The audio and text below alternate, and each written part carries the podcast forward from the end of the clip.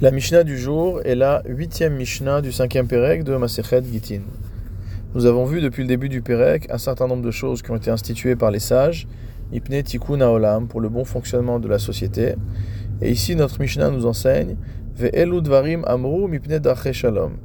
Voici des choses qui ont été enseignées par les sages pour maintenir la paix motamo dans la société. Première chose, Kohen Rishon, c'est le Kohen qui lit en premier. Ve'acharav Lévi, ensuite le Lévi, Ve'acharav Israël, et ensuite le Israël. Et tout ça, Mipne Dache Shalom, c'est pour maintenir la paix. En vérité, selon la stricte halacha, on aurait pu faire monter un Talmid Racham avant un Kohen, si le Kohen n'est pas lui-même Talmid Racham, ou s'il est, est, du même niveau, si le Kohen et le Talmid Racham sont au même niveau, alors on fera monter le Kohen en premier. Mais dès lors que le Talmid Racham est plus grand, on aurait dû faire monter le Talmid Racham en premier. Comme on voit qu'on préfère un Talmid Racham Mamzer qu'un Kohen Gadol à Maaretz. On préfère un euh, Talmid Racham qui est Mamzer à un Kohen Gadol qui est ignorant. Mais aujourd'hui, étant donné qu'on ne veut pas avoir de dispute, le Kohen monte toujours en premier, le Lévi en deuxième, le Israël en troisième.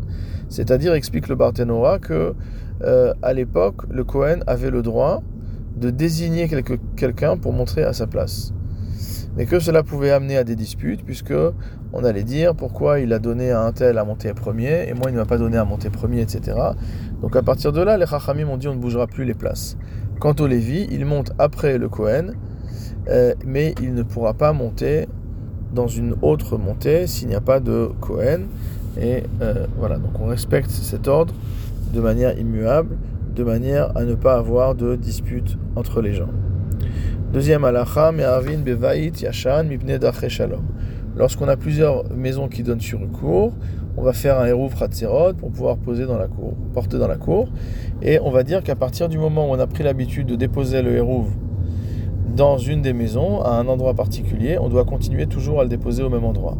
En quoi il y a un problème de d'Aché Shalom ici C'est que si jamais on déplace le Hérouv à un autre endroit, les gens qui ne vont pas voir le Hérouv vont soupçonner les habitants de la cour de porter sans en avoir le droit, et donc cela va créer des disputes. Bor Shoukarov Lahama, un puits qui est proche d'une canalisation, qui amène de l'eau de pluie, de l'eau de la fonte des neiges, de l'eau de n'importe où. Mitmale Rishon, c'est le puits qui est le plus proche de cette canalisation, qui va se remplir le premier. Une fois qu'il sera rempli, il va, se, euh, il va déborder et il va euh, euh, aller alimenter le puits suivant, etc. Et on ne va pas faire de dérivation pour pouvoir alimenter un autre puits. Tout ça, c'est Mipne Daché Shalom. À partir du moment où l'ordre est connu, il n'y aura pas de dispute entre les agriculteurs. Metsudot, Raya, Veofot, Vedagim, Yeshbaem, Mishum, Gazel lorsqu'on utilise des pièges pour attraper des chayot, donc pour euh, capturer un cerf par exemple, des ophotes, c'est-à-dire des oiseaux, vedagim, on met une sorte de filet dans l'eau pour attraper un poisson. C'est-à-dire qu'on n'a pas le droit de prendre ces animaux qui ont été capturés à ceux qui ont posé les pièges, sinon ça sera considéré comme quelque chose qui est assimilé à du vol. Pourquoi assimilé à du vol? Parce qu'en vérité, euh, ces, pièges qui ont été posés n'ont pas de bête qui boule, ils n'ont pas d'endroit qui va pouvoir contenir l'animal, qui va pouvoir recevoir l'animal comme un récipient. Et à partir du moment où il n'y a pas de récipient, il n'y a pas de kinyan, il n'y a pas de transfert de propriété. Donc ces animaux qui ont été, par exemple, capturés dans un filet, ne sont pas vraiment la propriété de celui qui a posé le filet, puisqu'il n'y a pas eu de kinyan euh, techniquement parlant, mais malgré tout, on considère que prendre cet euh, animal euh, à celui qui a posé le, piège sera considéré comme une forme de vol. Rabbi Yossé Omer, Gazel Gamour, d'après Rabbi Yossé, c'est considéré comme étant du vol à part entière, en tout cas des Rabanan, mais des Oraita, Rabbi Yossé est d'accord avec le Tanakama pour dire que c'est uniquement un Iso, c'est uniquement un Mishum Gazel et non pas Gazel Gamour.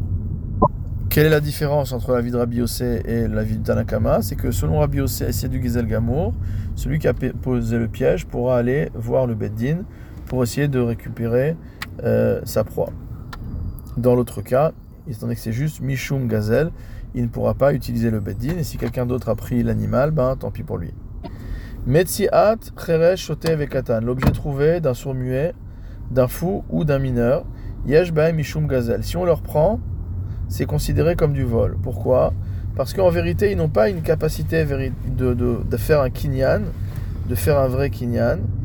Mais mibne shalom, pour ne pas causer de problème, on a préféré de dire que celui qui allait prendre l'objet trouvé récupéré par l'une de ces trois catégories de personnes euh, touchait à une forme de vol. Ici aussi, Rabbi Yossé Omer, Rabbi Yossé dit Gazel Gamour, il considère également que c'est un vol au sens plein du terme. Ani Hamenakef Berosh Azait.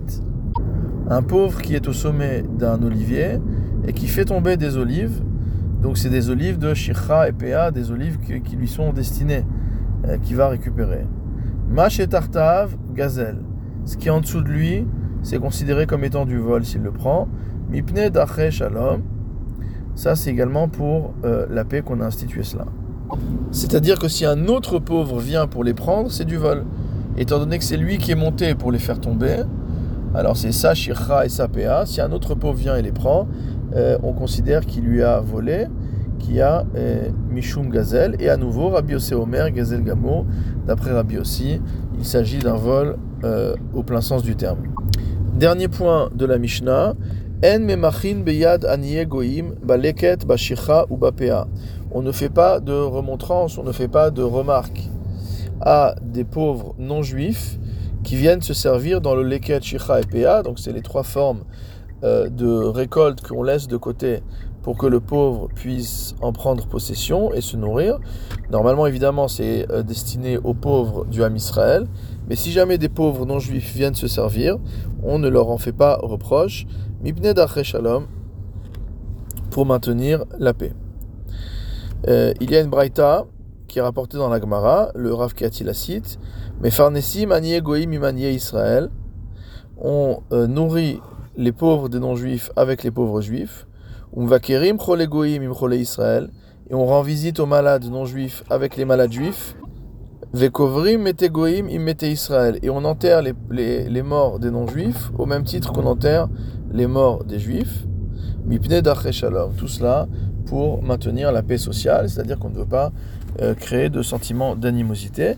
Et, et, on montre au contraire que tout le monde est euh, traité à la même enseigne.